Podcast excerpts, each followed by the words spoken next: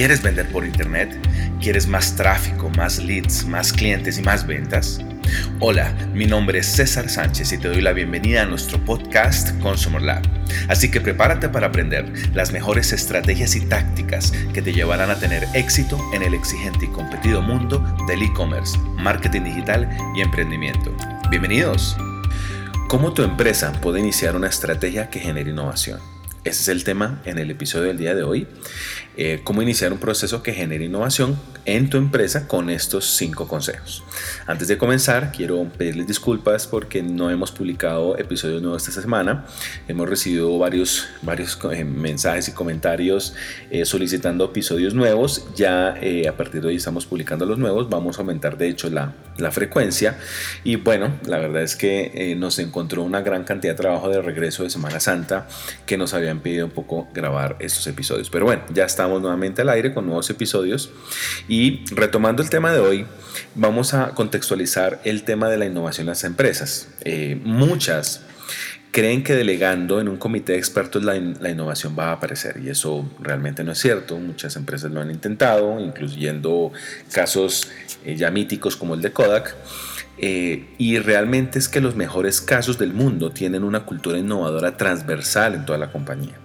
Es decir, eso no se puede delegar debe, nacer esos esas, eh, procesos innovadores eh, desde cualquier área de la compañía. Te vamos a compartir cinco consejos que van a incentivar el desarrollo de la innovación en tu compañía. Consejo número uno, implementa una suite de herramientas en la nube. Y es que eh, el trabajo colaborativo, la eficiencia, comunicaciones fluidas son factores que mejoran el clima, la dinámica de trabajo, para eh, explorar nuevas formas de hacer las cosas y por, lo tanto empezar a descubrir posibles innovaciones. Hay diferentes eh, opciones en el mercado, está la G Suite, la suite de Google, está Bitrix 24, está la misma Office 365 de, de, Microsoft, así que hay varias opciones en el mercado, no son muy costosas, realmente son, son bastante eh, útiles, generan muchos beneficios y como te decía previamente, genera una dinámica de trabajo que, que, estimula nuevas formas de hacer las cosas. Consejo número 2. Pídele a tu equipo que proponga todos los meses nuevas formas de hacer su trabajo o por lo menos parte de él. Eh, ustedes habrán escuchado de Gastón Acurio, el famoso chef peruano.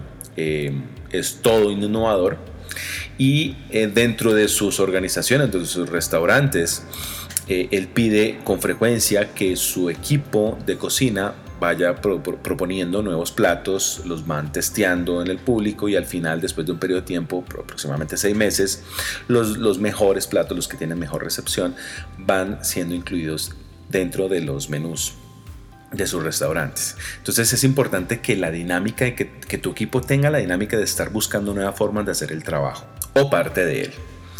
Eh, consejo número, eh, número 3. Ten al frente siempre a las necesidades y problemas que tu producto o servicio solucionan, le solucionan a tu cliente. Y este listado debe ser muy concreto y corto. Eh, y si este listado es el norte de tus acciones y las de tu equipo, tu cliente siempre será el centro de tus estrategias. Y es que es muy importante tener ese foco, porque en la medida que tengamos claro qué es lo que le estamos resolviendo a nuestros clientes con nuestros productos y servicios, teniendo este norte, nuestra dinámica de trabajo siempre va a producir soluciones o ideas que eh, logren un impacto realmente positivo en los resultados. Consejo número 4, convierte una muy buena idea, esas ideas que aparecen en esos talleres, en, esos trabajos en equipo, en un plan de acción. Si han logrado identificar una muy buena idea, conviértela en un plan de acción, un plan que tenga hitos claros, fechas, recursos, resultados y ten presente las posibles restricciones que impidan lograr su cumplimiento algún cuello botella, algún, alguna acción, alguna parte de ese plan que eh, condicione el desarrollo de todo el plan de acción.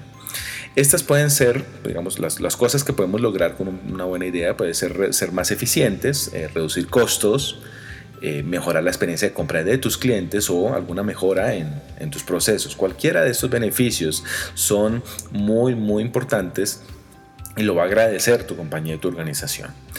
Consejo número 5 y último, y de los prácticamente los que menos se utilizan, es la administración del riesgo.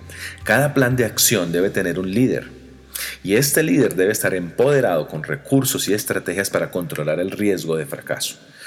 Y es que el, pero el fracaso, no lo podemos eliminar y tampoco podemos verlo como algo totalmente algo negativo.